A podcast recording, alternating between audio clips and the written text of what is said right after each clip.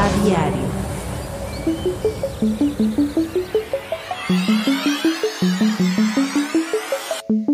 Buenos y sobreexplotados días. Yo soy Eric. Y yo soy Daniel, y en el episodio de hoy vamos a hablar de trabajos tóxicos, digo, porque creo que algo que no nos gusta a los adultos es trabajar, pero posiblemente esa sea la razón.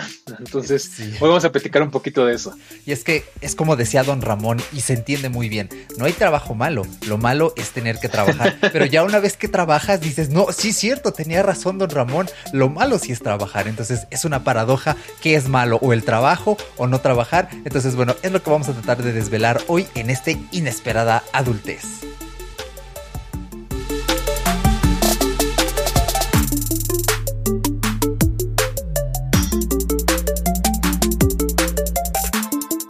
Les damos la bienvenida a este tu podcast para que sepas cómo ser un adulto funcional, cómo no sufrir ante los retos que enfrenta cualquier nuevo adulto en este mundo que nunca te dice cómo cocinar, cómo trabajar, cómo tender la ropa, eh, la cama, no sé, las cosas que sean de adulto y que nadie nunca nos dicen cómo se hacen. Recuerda que como siempre es un gusto que nos acompañes hoy como cada jueves. No olvides que puedes escuchar este contenido cuando quieras, donde quieras y las veces que quieras a través de tu podcatcher favorito. Eso sí, y como breve anuncio.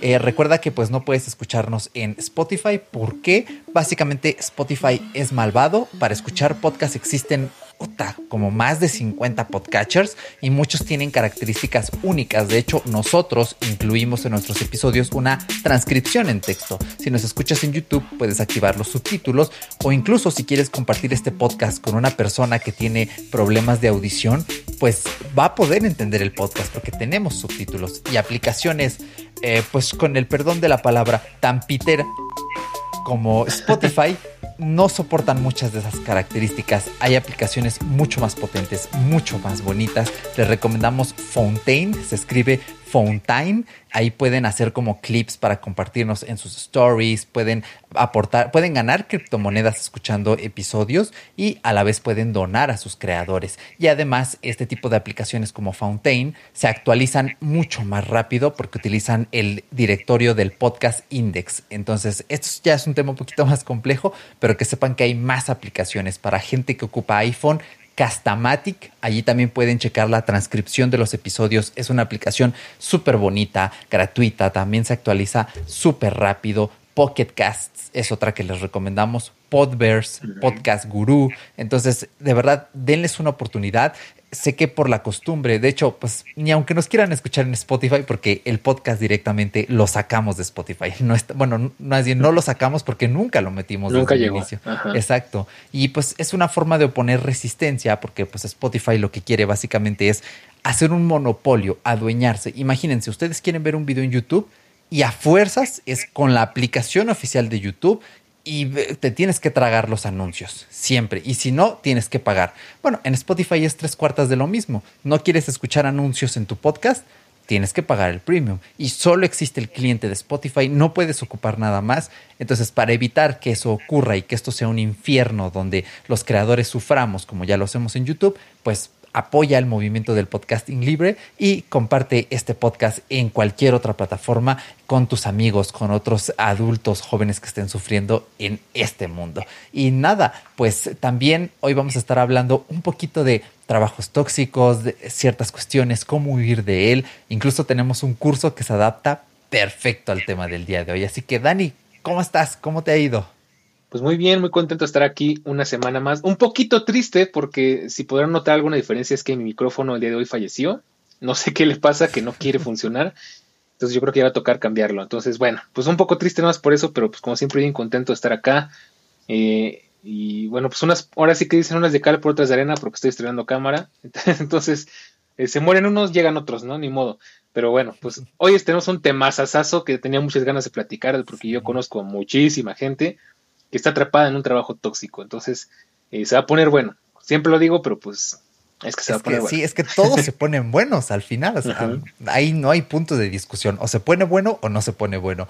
Entonces, sí, me, eh, es un tema que, que, nos aqueja mucho, que tiene muchas vértices, que es complicado. De hecho, probablemente una persona que justo nos esté escuchando, que se me está viniendo a la mente, también tiene un trabajo tóxico y se está identificando. O sea, aquí, como siempre, lo que más me encanta de Inesperada Adultez es que es como quemar indirectamente a nuestros conocidos, pero a veces sin claro. así tan frontalmente, ¿verdad?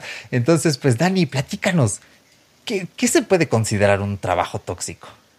Ay, pues fíjate que es complicado de entender, porque justo entramos en esa, esa eh, voy a poner que bien rebuscado, dicotomía, ¿no? En esa contradicción de me gusta el trabajo, me está pasando, me está resultando pesado, simplemente soy huevón, ¿no? Y creo que nosotros, o bueno, por lo menos yo crecí con esa idea de que a huevo tienes que trabajar y, pues partirte la, la madre con perdón la expresión, eh, pase lo que pase, ¿no? O sea, y de nuevo, aquí echándole la culpa a la generación que nos educó. No sé si sea tu caso, pero a mí era de, pues aguántate, ese es el trabajo, ¿no? O sea, tienes que aguantar malos tratos, tienes que, este, pues ponerte la camiseta, y no importa si te están pagando poco, si te están explotando, si estás, si estás trabajando horas extras y no te las están pagando, no importa si te tratan mal, no importa si te estás estresando. El que no quiere trabajar es porque es huevón, ¿no? Básicamente. Y no tomamos en cuenta que ya no vivimos en esas épocas en las que, pues, a nadie le importaba la salud mental, ¿no? Entonces, eh, pues creo que una cosa que tienes que tomar en cuenta para pensar si es un trabajo tóxico o si tú tienes la culpa porque no te gusta trabajar. Que yo insisto, creo que bueno, sí puede ser que haya gente que pues no le guste trabajar, que, que le guste estar en su casa jugando videojuegos, viendo películas, qué sé yo, sí, seguramente. Pero también unos a uno le cuesta mucho trabajo trabajar, valga la redundancia, cuando no estás en un lugar que te sientes cómodo, que te sientes eh, pues de cierta forma respaldado por la empresa, en la que no te sientes valorado, ¿no? Entonces, creo que por ahí podríamos empezar a, ver si es, qué cómo se considera un trabajo tóxico. Yo te podría decir en pocas palabras, un trabajo tóxico se puede considerar así para ti si te cuesta muchísimo trabajo pensar en que tienes que ir a ese lugar. De hecho, justamente en el episodio anterior hablamos un poquito del burnout y del breakout y creo que eh, creo que pues tiene mucho que ver con esto, ¿no? Es el final sientes ese rechazo, sientes, te levantas y dices, no manches, tengo que ir a ese pinche lugar, ¿no? Pero, este, no te sientes nada a gusto con lo que vas a hacer ahí, no te sientes a gusto con muchas cosas. Creo que es una bandera roja, ¿no? Ya iremos platicando más a detalle, eh, pues, qué podríamos considerar, pero pues al final es un trabajo en el que tú no te sientes a gusto, en el que no te sientes mínimamente motivado para trabajar y ya ni siquiera te importa el dinero, o sea, yo te platicaré más adelante mis historias de terror porque tengo, tengo varias. Y, bueno, yo creo que eso se podría considerar, no sé tú, Eric, cómo lo veas. Te iba a decir, hola la, señor español, bandera roja, ¿eh? Los chavos dicen red flag, son estéticos, hablan en inglés, o sea, hay que... no sé qué me pasa que últimamente he estado hablando mucho en puros, este, hispanicismos. hispanicismos, sí. Eh, pues mira, eh, de hecho, ahora que lo pienso, como que todos los caminos llevan a Roma. Y ya, ya tenemos como dos episodios en este podcast que podemos decir, mira, si hay uno que es como que la matriz de la que salen todos y otro que es como el que, el que siempre podemos recomendar es el de adultos que no quieren ser adultos y el del burnout. Y es que precisamente un trabajo tóxico te, te puede ocasionar burnout y después un breakdown si no lo gestionas bien. Entonces es como que ahora sí que todo lleva a la destrucción del ser humano. hay que tener mucho cuidado ahí. Pero, ya que lo planteas así, es cierto, eh, un trabajo tóxico, creo yo en principio, y esto creo que es fundamental, es un lugar en el que no se establecen o incluso aunque se establezcan, no respetan tus límites, ni tus límites ni los de tus demás. De hecho, a mí me sorprende mucho pensar en que hay personas que eh, no ponen límites, pero lo hacen básicamente como un pretexto de, mira, pues yo no pongo límites, pero yo tampoco respeto los de los demás. O sea, es como que un autosacrificio de, ok, eh, voy a, pues, ¿cómo decirlo? Eh, voy a aplastar mi propia, em, pues mi, mi propia seguridad para yo poder pasar encima de la de los demás. Y creo yo que esto es básicamente una de las normas de un trabajo tóxico. No hay límites para nadie. O sea, tanto tú puedes como pasar eh, encima del de enfrente, como todos los que tienes detrás pueden pasar, perdón, pueden pasar encima de, de, ti en cualquier momento. Entonces, creo yo que eso es algo muy importante. Si de verdad no hay límites establecidos y no se respetan aunque los haya, esto ya es una alertísima de, uh, estás, creo que por aquí tengo un efecto de sonido de trabajo tóxico, entonces mucho cuidado ahí. Sí, claro. Y bueno, pues ahora la pregunta sería, ¿cómo saber si estás en un trabajo tóxico? A ver, ¿a ti qué se te ocurre? Yo, yo tengo mil ejemplos, ¿no? Yo soy experto en trabajos tóxicos, pero a ver, yo quiero saber tú qué, qué opinas, ¿no? Claro, pues miren, creo que todos estamos de acuerdo que el ser humano tiene como un límite de tiempo en el que es sano realizar una labor, en la que el cerebro tiene como esta capacidad de concentrarse. Entonces, aquí va. Primera X de un trabajo para saber si es tóxico, tienes horarios laborales muy extensos o indefinidos. Ya si es indefinido. Eso es muy importante. ya es doble X, o sea que realmente hay algo muy mal allí. ¿Y por qué digo esto? Porque, ok, normalmente una jornada laboral se ha establecido de ocho horas. Ahora, aquí tenemos un problema y es que todavía venimos cargando con eh, pues cierta mala herencia de la revolución industrial. Entonces, la jornada de ocho horas eh, fue en su momento más o menos un avance, porque pues fue parte de un modelo económico. Eh, de hecho, pues es muy interesante cómo la industria automotriz, eh, cómo a partir de Ford, eh, concretamente de Henry Ford, como que se valoró más al trabajador y ciertas costumbres como poner a trabajar a niños, jornadas de 10, 12 horas, pues se fueron erradicando poco a poco. El problema, pues, es que una jornada laboral depende mucho del trabajo en sí, de la persona, del talento creativo que esté detrás, pues, de cierta empresa, de cierto lugar. Pero si tu jornada laboral comienza ya a pasar de las nueve horas y el pago es insuficiente, entonces... Claro. Uno. Y aparte, pónganse abusados porque también tienen que saber de ley. O sea, yo creo que hay algo, ahorita hablando de justo de límites, nosotros como mexicanos creo que tenemos ese gran problema que sabemos mucho de nuestras obligaciones y bueno, ni tanto porque hay gente que ni así la respeta, pero tenemos muy presentes nuestras obligaciones, que tenemos que pagar impuestos, que tenemos que respetar los semáforos en rojo, que tenemos que, este, muchas cosas, ¿no? No voy a poner ejemplos porque ustedes lo saben mejor que yo. Este, pero no tenemos claros nuestros derechos. Creo que ese es el gran problema que tenemos. No sabemos a qué tenemos derecho, ¿no? Entonces, yo ahí les voy a decir, pónganse vivos, siempre, siempre, siempre que vayan a buscar un trabajo o que les vayan a contratar, antes lean, una, su contrato y dos, la ley de trabajo, la ley federal del trabajo, que es muy importante porque hay dos cosas que tienen que saber. Primero, por ley, solamente puedes trabajar, me parece, con un máximo de 11 horas al día. Después de eso, ya estás fuera de la ley. Segunda cosa, no puedes trabajar, me parece que más de dos jornadas este, consecutivas.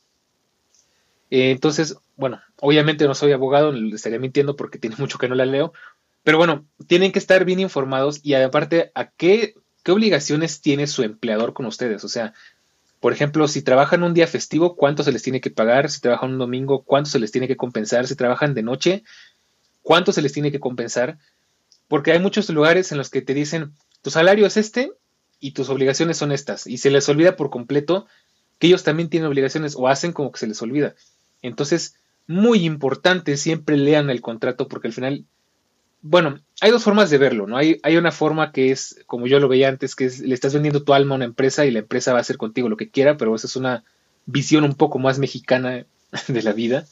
Este, pero también está la otra opción que no es que yo les esté vendiendo mi tiempo, no es que yo les esté vendiendo, eh, no es que se me estén pagando las horas que vale mi tiempo, ¿no? Porque ah, por ahí había un meme, no sé si lo llegaste a ver, Eric, que era de no puedo creer que me paguen 200 pesos la hora y eso sea lo que vale mi vida, ¿no? mi vida vale 200 pesos la hora. No, realmente es una forma muy turbia, muy triste de verlo.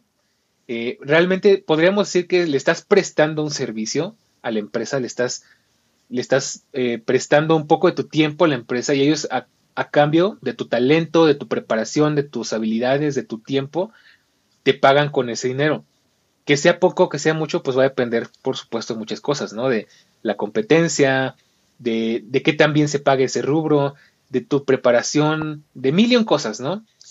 Pero bueno, ya me estoy viendo el tema. En fin, lo que tienen que saber es eso. Lean la ley federal de trabajo, por lo menos una vez, y lean muy bien qué implica su contrato. días laborales, días festivos, qué pasa si faltas, qué pasa si llegas tarde, qué pasa si se atrasan, qué pasa si trabajas horas extra. Todo eso lo tienen que saber, ¿no? Porque al final son las reglas del juego. Y ahora, si ellos no te están respetando esas reglas o si esas reglas están fuera de la ley, pues una de dos, o renuncias o denuncias, ¿no? Ay, qué bonito sonó.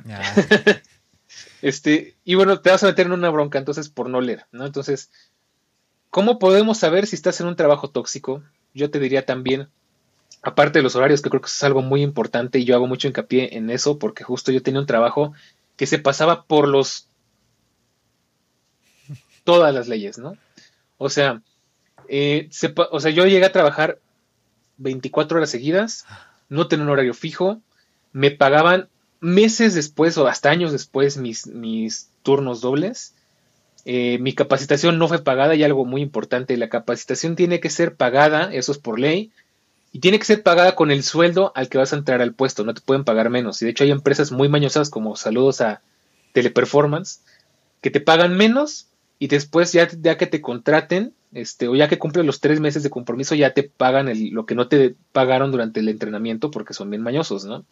Y te, déjame te adelanto que muchas veces la gente no logra llegar a los tres meses porque la carga emocional y laboral es una pesadilla, entonces mucha gente renuncia y se va con la mitad de su sueldo. Entonces, eh, en este, en uno de esos lugares, justo pues en, uno de los trabajos que tuve, no les importaba absolutamente nada. O sea, igual por ley te tienen que dar eh, seguro social, este, te tienen que dar, eh, bueno, varias cosas, vaya, para hacerte la rápida, para darte un ejemplo muy extremo y muy real, en ese trabajo yo no tenía seguro médico, no tenía horario fijo, entraba, pero no sabía qué hora iba a salir. Este, y los, pues los dobletes me los pagaban dentro de muchísimo tiempo. Y pues los domingos, este, igual, ¿no? O sea, trabajaba mi domingo normal y la prima dominical me llegaba quién sabe cuándo. Y pues eso al final es un abuso. era un hospital y los hospitales son muy famosos porque, bien decía Doctor Vic, que si lo conocen por ahí, pues sabrán de quién hablo. En el momento en el que tú pones pie en un hospital, eh, automáticamente se cancelan todos tus derechos humanos porque ahora le perteneces al hospital, ¿no? Y eso es más aplica para doctores, enfermeras, todo eso, pero pues como que ahí lo extendieron a todo el personal, ¿no? Entonces, bueno, eso es una forma de saber si, si estás en un trabajo tóxico, ¿no? Otra forma de saber es que no te están cumpliendo tus honorarios, que te están haciendo tranzas, que, ah, sí, sí, tenías un bono, pero como llegaste medio segundo tarde, perdiste el bono. Ah, sí, sí, tenías este otro bono porque eh, de, de, tal, pero como eh, la clienta no dejó una calificación perfecta o el cliente no dejó una calificación perfecta, perdiste tu bono. Eso es igual muy típico de los call centers, ¿no? Entonces, que no sean, o sea, que haya muchas trampas al final para que no te paguen lo que te tendrían que pagar, ¿no?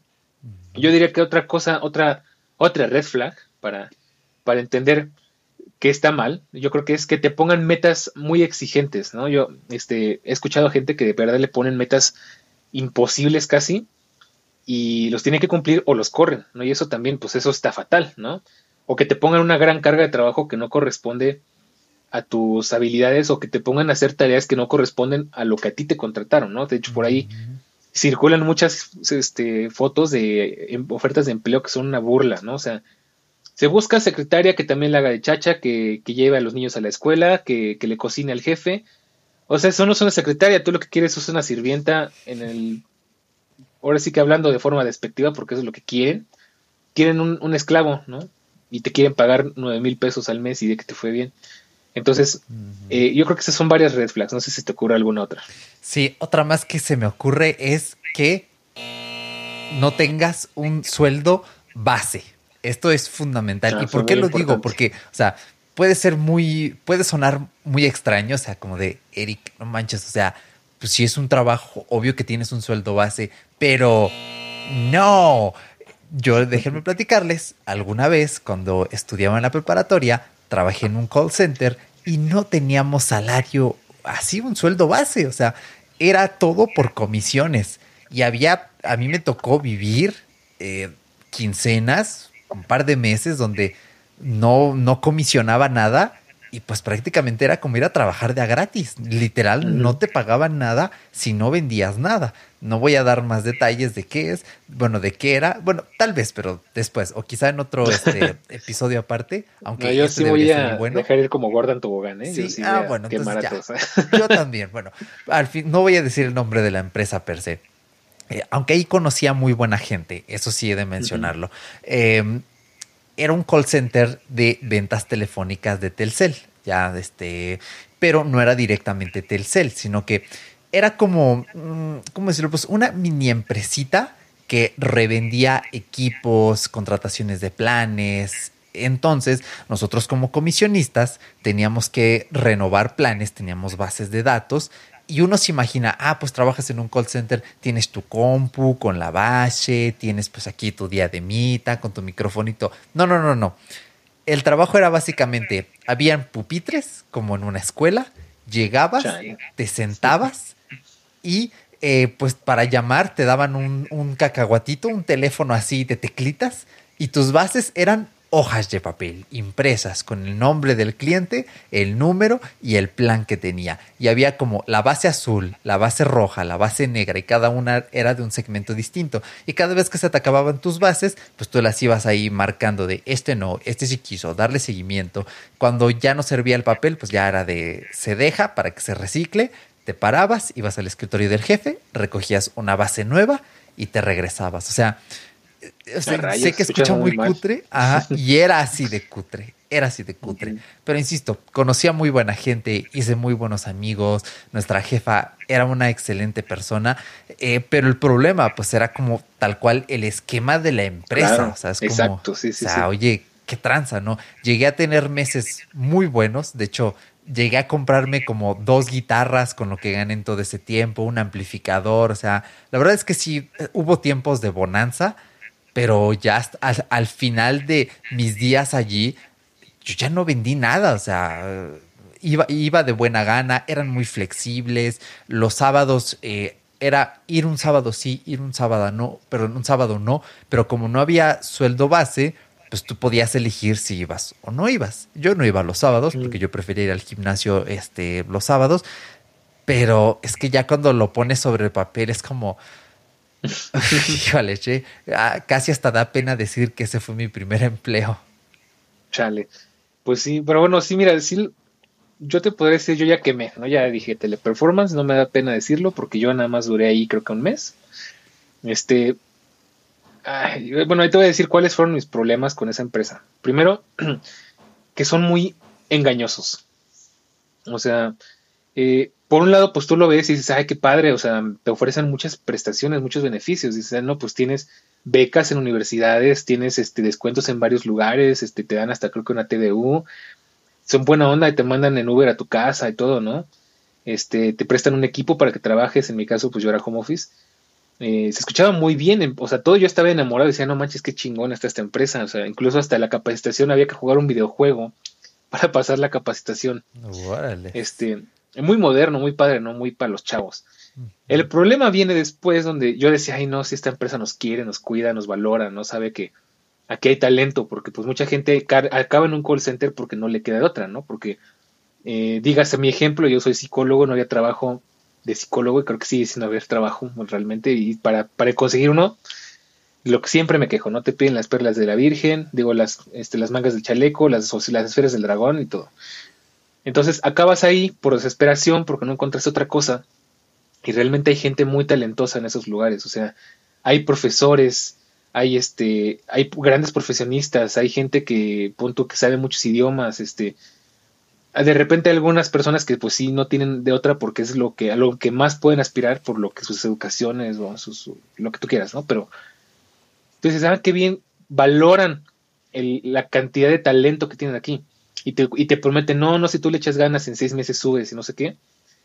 Pero aquí viene el reto, llegar esos seis meses y llegar con todas las cosas que te piden, ¿no? Porque te dicen que tienes que ser hiperpuntual, que tienes que conectarte así, este, a la hora exacta en la que tienes que entrar, un segundo más tarde y ya entraste tarde, que no puedes, este, en mi caso no podía colgar llamadas, entonces si un, si un este, cliente te gritaba, te mentaba la madre, te la tenías que aguantar.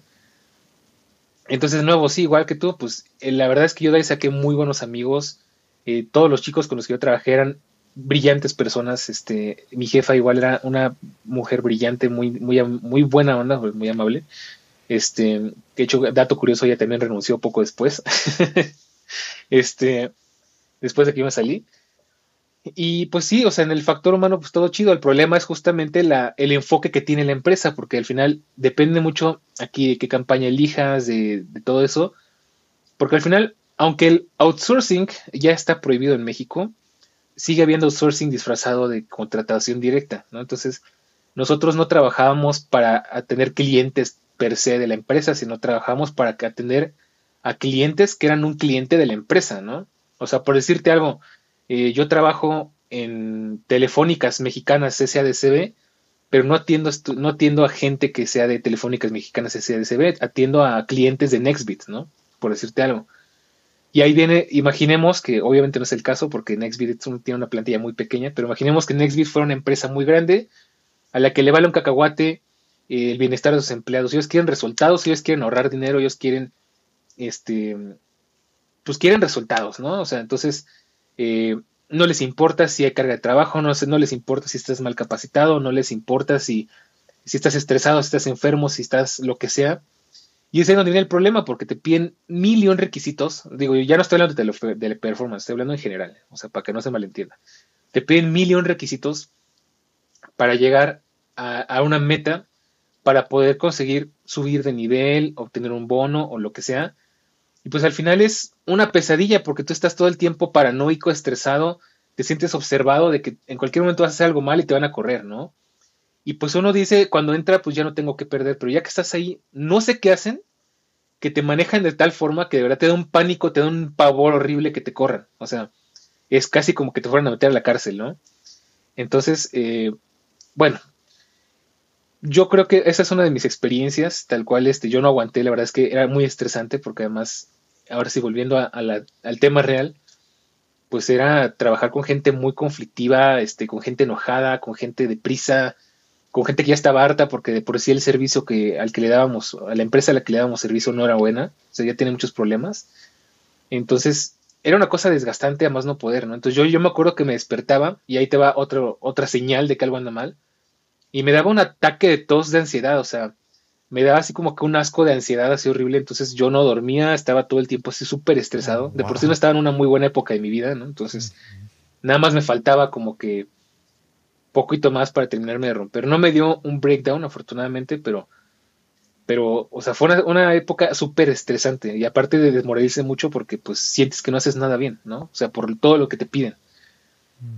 Y pues no sé, o sea, al final fue una experiencia muy fea y tuve otro en el que, bueno, ahí sí te podría hablar una hora y media de, ese de podcast de eso, pero bueno, ya te platicaba, ¿no? O sea, no respetaba mis horarios, no sabía a qué hora entraba ni a qué hora salía y pues era igual lo mismo, o sea, yo estuve ahí, eh, entré a capacitación sin paga dos semanas y en esas dos semanas me volví la persona más miserable del mundo, o sea, bueno, porque yo ya estaba muy en contra de la forma de, pensar de la gente, en la forma de trabajar de la empresa, en, en, muchas cosas más complicadas que simplemente el trato, porque per se el trato entre de mi jefe, de, entre mis compañeros no era tan malo, pero por todo lo que implicaba en mi vida, pues para mí era un lugar que yo ya, detesto, yo odio, de hecho todavía paso diario por ahí porque está cerca de mi casa y lo veo con un desdén y me da como que una sensación de qué bueno que escapé de ese pinche lugar.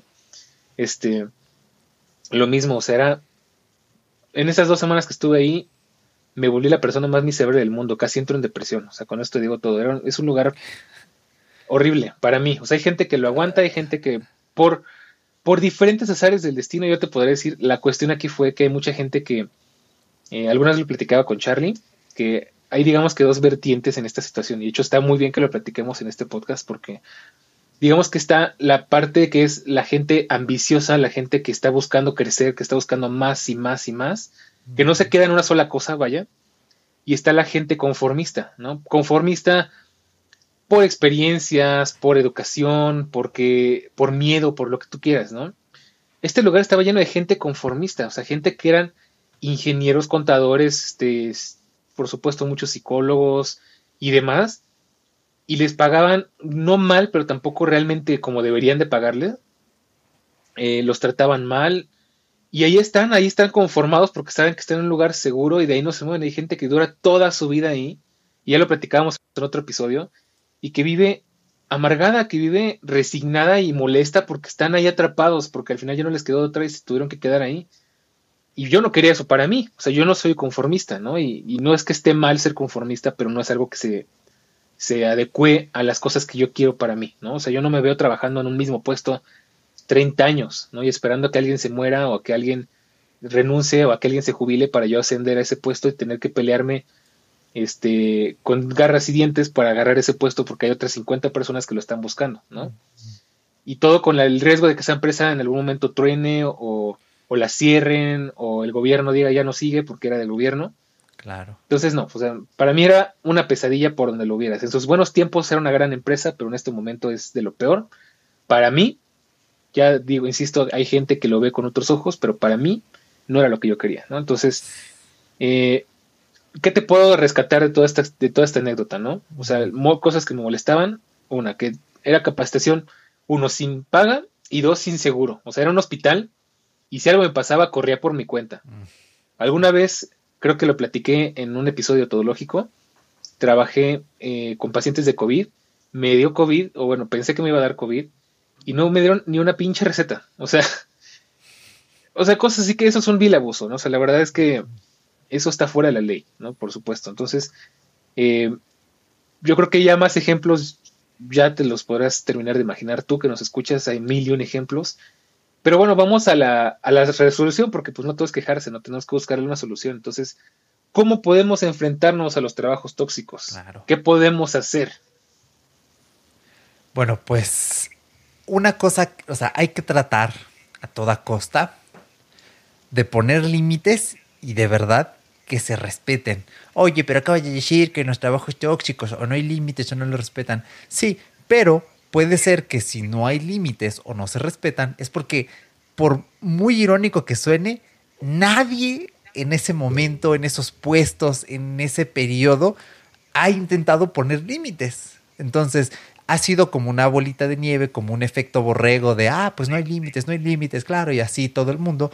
Pero hasta que no llega alguien a poner límites, es entonces que no se, pues como decir, no se contempla que realmente deben respetarse, que debe hacerse algo al respecto.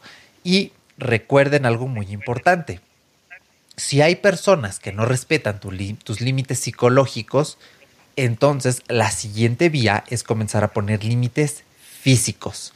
Tienes que bloquear, eh, por ejemplo, vías de comunicación. Si te están mandando mensajes todo el tiempo, no des tu número personal para trabajar. Es más, yo les diría a todos ustedes que nos escuchan, no tengan un solo número telefónico, tengan dos, tres números telefónicos. Ya más de eso ya se me hace un poco abuso, ¿no?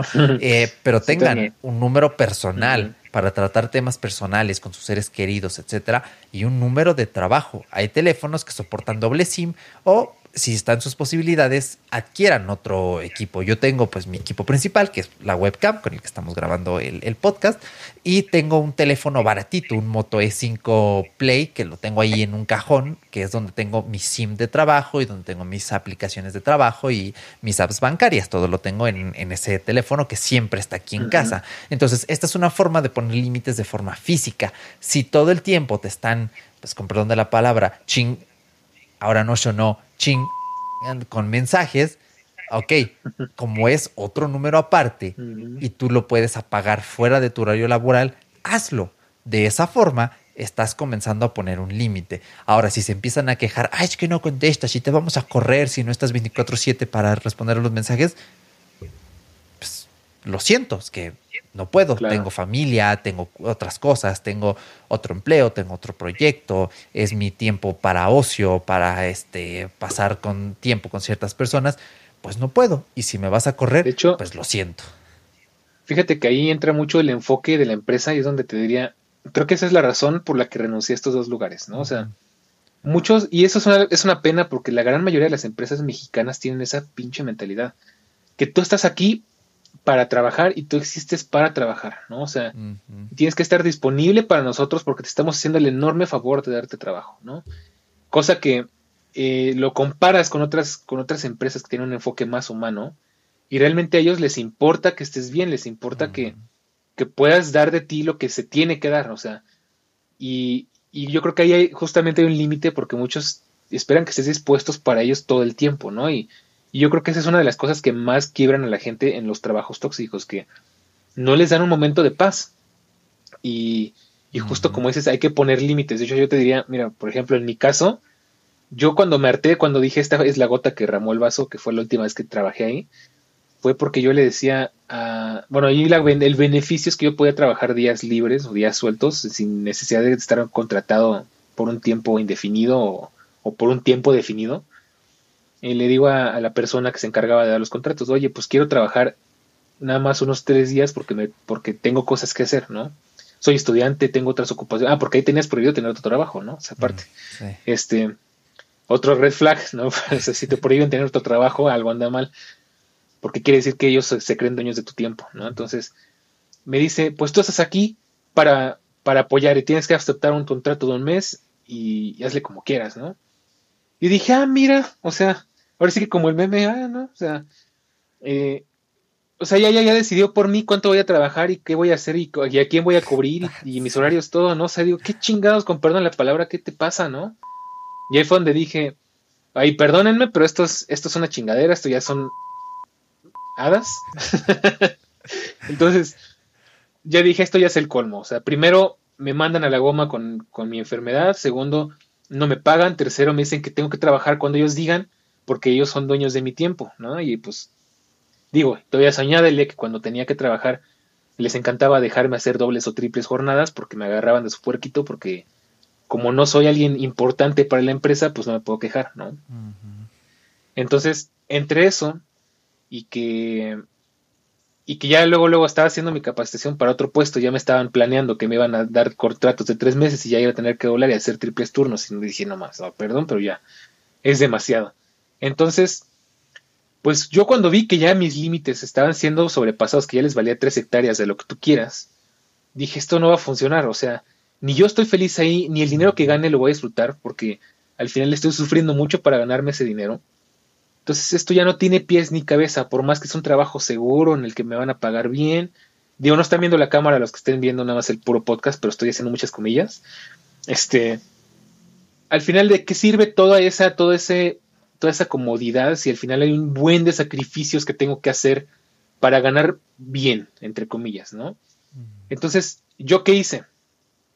La neta, dije, o sea, puse una balanza y dije, ok, eh, me aguanto y me quedo aquí con la lejana esperanza de que algún día logre subir a un puesto en el que esté cómodo y ya no tenga que sufrir todas estas penurias.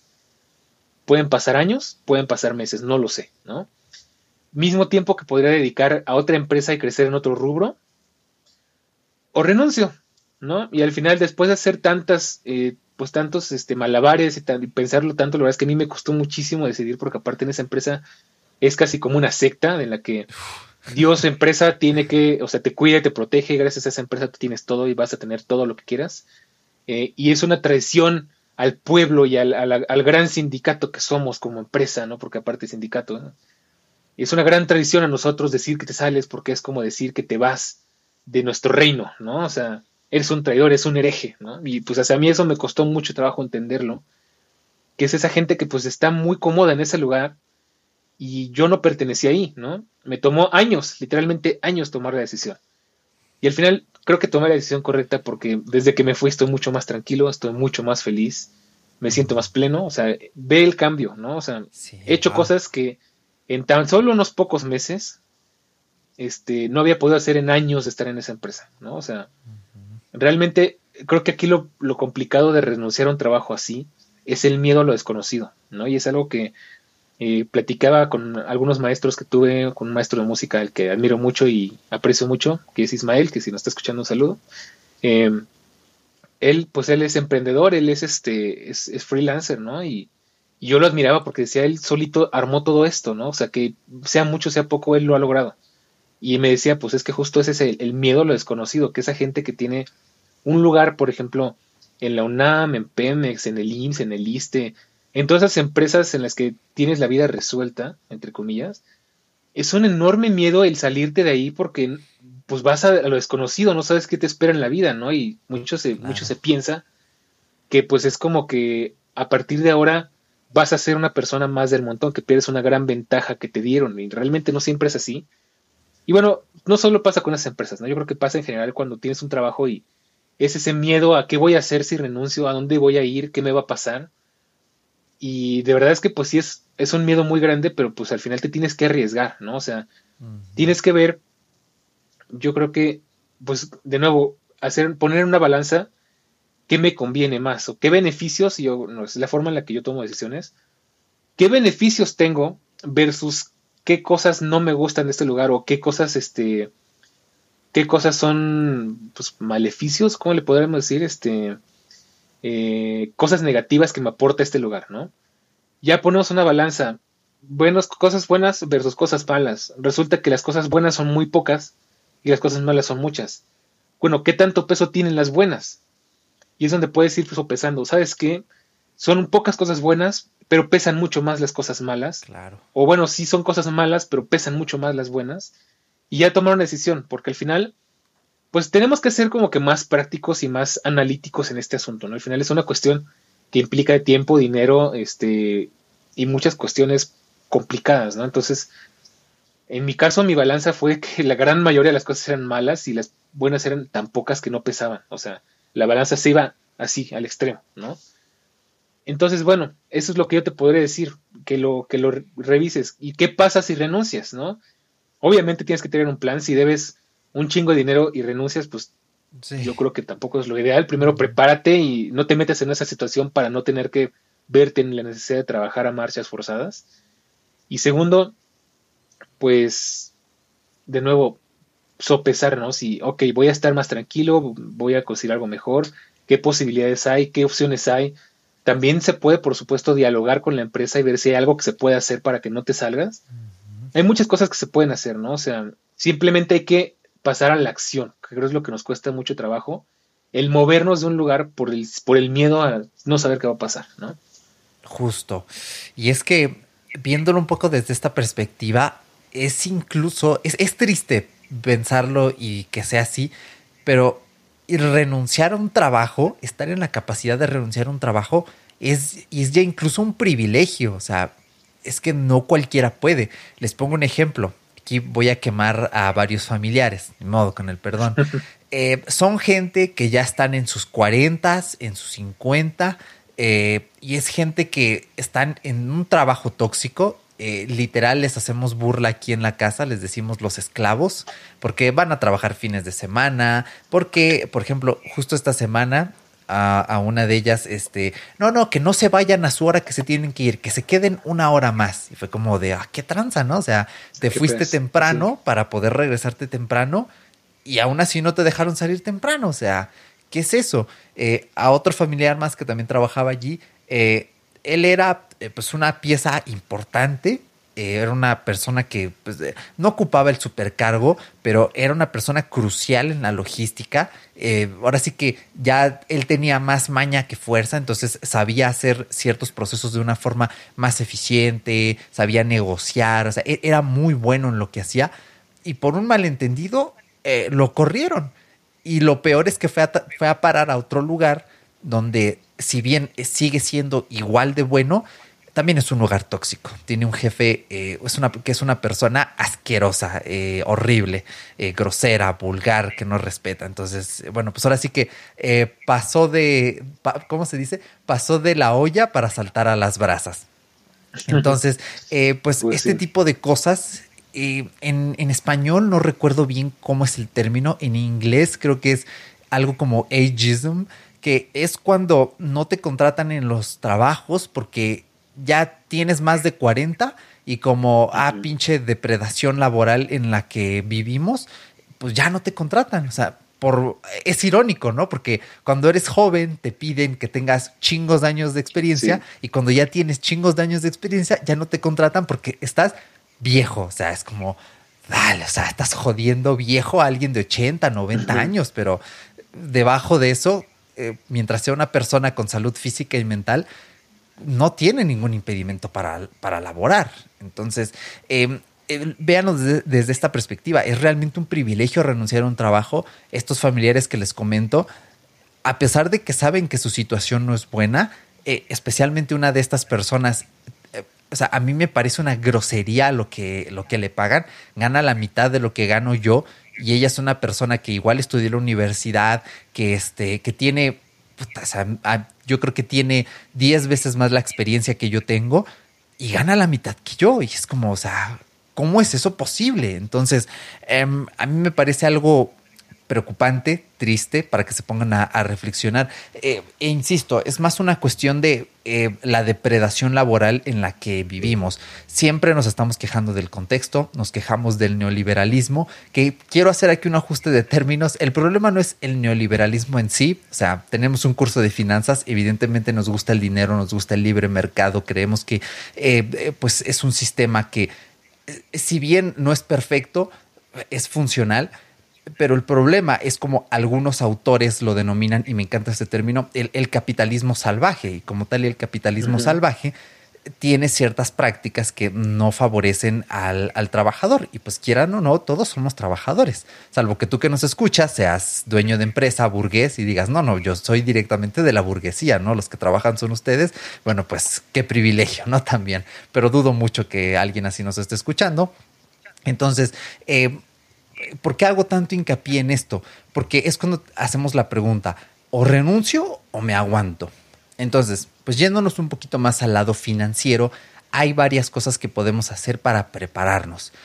Eh, lo primero es lo primero, o sea, si ya llevas allí mucho tiempo, si ya has aguantado por meses o años penurias, yo sé que suena feo decirlo, pero aguántate un poquito más, un poquito más, porque hay ciertas cosas que debes preparar número uno, trata de liquidar todas tus deudas. Ya lo mencionó Dani. No, no renuncies si estás bien pinche endeudado. O sea, si te compraste un teléfono, una pantalla, eh, si compraste la despensa, un coche, si compraste la última despensa meses sin intereses, que eso no se debe hacer, pero bueno. No, claro.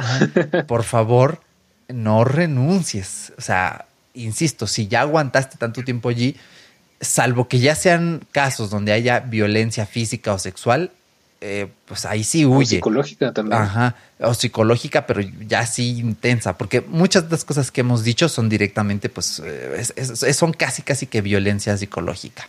Entonces, pero si ya llega a niveles muy, muy agravados, pues claro, huye y denuncia. Pero si solamente es un ambiente laboral feo, digo, solamente feo, donde te llega un día después la quincena, este tipo de cosas de trabajo tóxico, aguántate un poquito más. Lo que tienes que hacer es, primero, presupuestar y reducir gastos. Reduce tus gastos hormiga, ven que estás gastando más y trata de todo ese dinero, cancela servicios de streaming que no estés usando, que no sean esenciales, y ese dinero que estés ahorrando, redirígelo a pagar tus deudas. Paga primero tu deuda más cara y toma el curso de finanzas personales. Of course, toma nuestro curso de finanzas. y de una vez también el de cómo hacer tu CV. Ah, justo esa. Ese es el último punto de, este subapartado. Eh, entonces, reduce, paga tu deuda más cara. La deuda más cara es la que te cobra más intereses y la en la que debes más. ¿Ok? Y así ve poco a poco con las demás que tengas. Entonces, después de esto, el siguiente paso es no te olvides de tu fondo de emergencias. Un fondo de emergencias básico debe tener mínimo tres meses de lo que te pagan de sueldo, ¿ok? Em, si están tus posibilidades y puedes juntar eh, lo más que puedas de tus ingresos, hazlo. Pero de verdad, no renuncies sin tener, mira, ya de jodido, mínimo un mes para que sobrevivas un mes en lo que cruzamos dedos consigas otro trabajo. Si pueden ser dos, muy bien, estás a medio camino. Pero si ya tienes un ahorro que más o menos se parece a tres meses de tu salario juntos, perfecto, estás en un super punto, porque incluso esas deudas que tienes que pagar mes a mes, podrías solventarlas durante tres meses con este fondo de emergencia, ¿ok? Y último tip, capacítate. O sea, en los pocos ratos libres que tengas, no sé, de camino a tu casa en el transporte público, eh, en, en el baño, donde sea, capacítate. toma eh, un curso de lo que sea. Si, tú quieres dedicarte a ser fotógrafo, toma cursos de fotografía. En YouTube hay cursos de fotografía gratis. Si puedes comprar un curso de fotografía, compra un curso de fotografía. Eh, y lo más importante, para que te contraten en un mejor lugar, tienes que tener un buen CV y de preferencia un portfolio. ¿Y qué crees? En Nextbit tenemos un curso de CV y portfolio, justamente. De amor ya me Exacto. Pero ya, fuera de broma.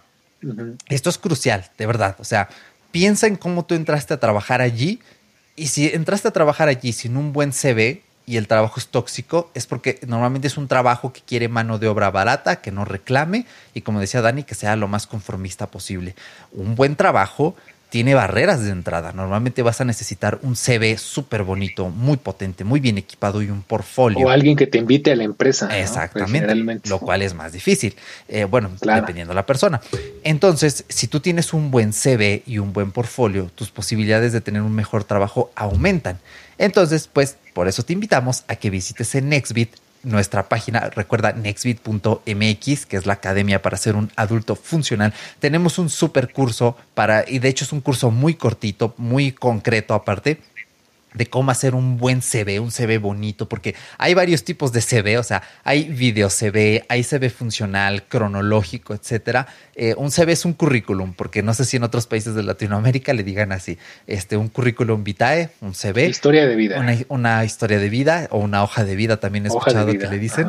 Entonces, este, pues esto aumenta tus probabilidades de tener un mejor trabajo. En Nextbit tenemos este curso, insisto, son dos modulitos como de ocho lecciones cada una, con memoramas, cositas bonitas. Vas a aprender los tipos de CV que hay, eh, vas a, saber cómo usar plantillas, cierto software y cómo hacer un portfolio. Un portfolio, como su nombre lo indica, pues es un conjunto de las muestras laborales que tú has hecho. Oye, que trabajé no sé, trabajé seis meses en una agencia de diseño. Ah, mira, tengo estos diseños, me armo un portfolio. Y después tú incluyes en ese portfolio un enlace a tu CV y en tu CV un enlace a ese portfolio. Los puedes hacer tan sencillo como en Canva y te lo garantizo, en menos tiempo del que tú creas vas a encontrar un buen lugar. Y yo siempre lo digo, y sé que suena broma, pero no es broma. Yo conseguí mi empleo, que es un lugar con un buen ambiente, es un lugar que que, me gusta, que se adapta a mí, gracias a este curso. O sea, sin ese curso mi CV no sería tan. Mi CV está bien bonito, la neta. ¿Para qué les digo que no? No estaría tan bonito, tan bien armadito, mi portfolio. Y esto toma tiempo, gente. Yo me tardé como tres semanas haciendo mi portfolio porque fue recopilar mucho material. Yo tengo mucho material, eh, pero incluso con el tiempo que, que yo tengo de experiencia, la verdad es que sí me tomó como dos meses y medio encontrar un empleo. Entonces no te desesperes en lo que empiezas a buscar, en lo que empiezas a hacer tu CV, en lo que empiezas a juntar tu fondo de emergencia y liquidar tus deudas. En todo, lo que, en, el, todo el tiempo que estés haciendo eso, vas a comenzar a picar piedra, ir este, tocando puertas, mandando CVs y vas a ver que en menos de lo que esperas te va a caer un buen trabajo. Pero eso sí, tienes que tomar nuestro curso de, de CV y portfolio. Ya sabes, en exbit.mx puedes encontrar el curso y allí de verdad no te vas a arrepentir. Es una gran inversión. Así que, pues estos son algunos tips financieros para que evalúen si renunciar o no es lo adecuado. Entonces, ¿algo más que añadir, Dani? Pues falta algo muy importante y es, ahora yo tengo por ahí, eh, estaba viendo en Facebook con unos amigos que tengo por ahí que se preguntaba, ¿no? un chico que preguntaba, estoy en un dilema, elijo un trabajo donde me van a explotar, un trabajo donde pues me voy a, me lo voy a pasar mal, o me quedo este, donde estoy, me pagan muy poquito, pero estoy tranquilo, estoy a gusto, ¿no? Y pues, obviamente, no es porque odie los call centers, pero pues es que es la realidad. Se refirió a un call center, ¿no? En un lugar donde lo van a explotar, le van a pagar bien, pero a cambio de darle una buena chinga, ¿no? Entonces, él está en ese dilema, pues, ¿qué hago? De hecho, yo conozco mucha gente que trabaja en call centers y son muy inestables porque renuncian a uno, se meten a otros, se hartan de ese, se van a otro y así andan por la vida.